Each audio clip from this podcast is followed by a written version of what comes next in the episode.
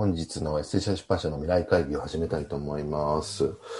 今日テーマにしたいのが、飲食業界に学ぶ、他業界に学ぶって話なんですけど、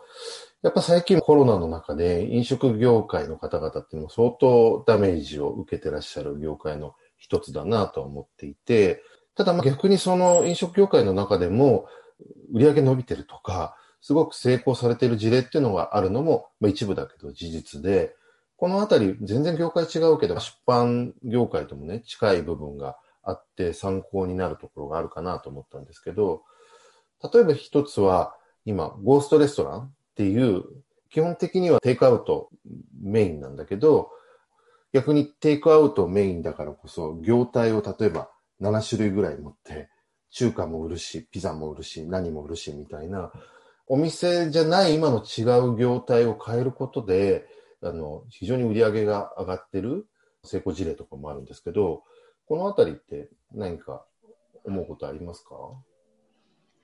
飲食業界で分解して考えている人がいて、なんか飲食っていうそこで働いている人の価値と、あとその場の価値と、あとその料理というものの価値、3つに分けて考えると、今その料理としての価値だけを出すサービスとか、場所を貸すっていうようなサービスとか、人を大事にするやり方とかっていう、それぞれの3つ分断されたサービスが最近台頭してきてるから、飲食業界はその飲食業界だけっていうか、例えば、この A のレストランと B のレストランと C のレストランで競えばいいのではなくて、それぞれ独立したサービスしているものとも勝負していかなきゃいけないっていう話をこの間聞いて、出版社も同じだなと思って、その情報の価値と紙の本の価値と、あとは売る場所の価値とかっていうふうに分けたときに、それぞれに特化しているものが出てきてるわけじゃないですか。で、出版社はそれを統括しているけれども、どこかに特化したサービスに勝たなきゃいけないから、じゃあどういうふうなサービスを提供していくのかっていうことを考えなきゃいけないって思うと、全く同じだなと思って、まあ、そこで答えはまだそんな出てないんですけど、思いました。うんうん。本当そうです。確かに分解して考えてみると面白いなと思いますね。レストランとか飲食店はお店があって、一つとかメインのメニューがあって、お客さんが別来るみたいな考え方だけではなくて、いろんなメニューがあってもいいし、テイクアウト専門でもいいし、逆に言うと強みとしてメニューをどんどん変えていけるとか、例えばウーバーみたいな出前館とかと組むことによってお互い共存できるとかのまあ、業種交流みたいなこともあるし、それで考えると、まさに出版とかも、実はその本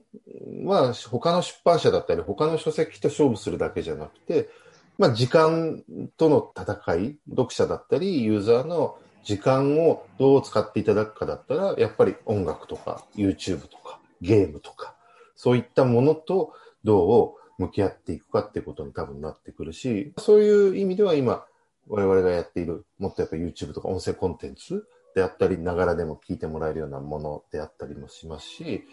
まあ、もっと言えばその、あの、本だけじゃなくてそこから見えてくるファンとか、ユーザーのコミュニティだとかっていうふうに考えると、実は本をよりよく体験していただくために、コミュニティが必要であったりとか、ファンとしてこの本を読んだ人がさらに楽しんでいただけるものは何かっていうような視点で言うと、実は本だけじゃない使い方が見えてきて、これは飲食なんかはもしかしたら常連とかファンみたいな発想があるかもしれないし、飲食でも今クラウドファンディング融合してるみたいなところもあるということで言うと、今一番大変な時代、時期だからこそ、まあ飲食業界にもいろいろ学べることはありそうですよね。本当ですね。確かに。つながってきてますよね、いろんな業界が。すごくつながってきてるなって思って。あともう一個が、ネットだったりとか便利とかっていうところに突き進んだ結果、な逆に不便なものが大事とか、ゆっくり考えることが大事とか、なんかそういう方にもより戻しじゃないけど、来てるのかなって思って、3月ぐらいに出た本で、なんか今必要なのはもっと遅いインターネットだみたいな本がニュースピックスブックから出たと思うんですけど、あれとか結構メビウス的に参考になるなと思っていて、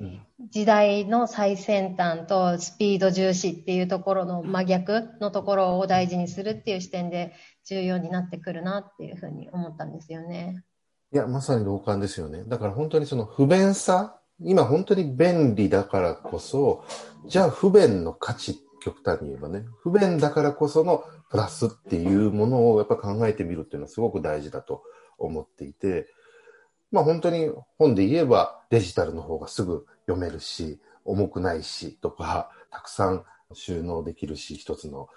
サーバーとかアプリにと思うんですけど、それは便利なんだけど、じゃあ本が持つ不便さっていうものが逆にどうやったらその価値とかプラスになっていくかって考えるのはすごく大事だなっていうふうに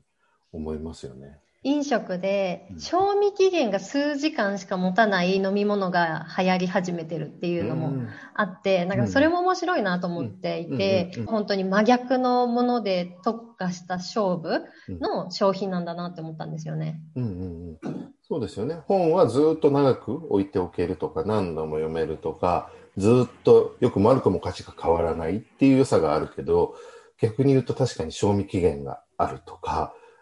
まあそれは例えばほぼ日の糸井さんとかがね、今日のダーリンっていうのはもうその日しか読めないコンテンツにしてて、インターネットの良さはアーカイブなのに逆にこの日しか読めませんと、その日以外はもう消えてしまいますみたいな価値を作り出されているような例もありますけど、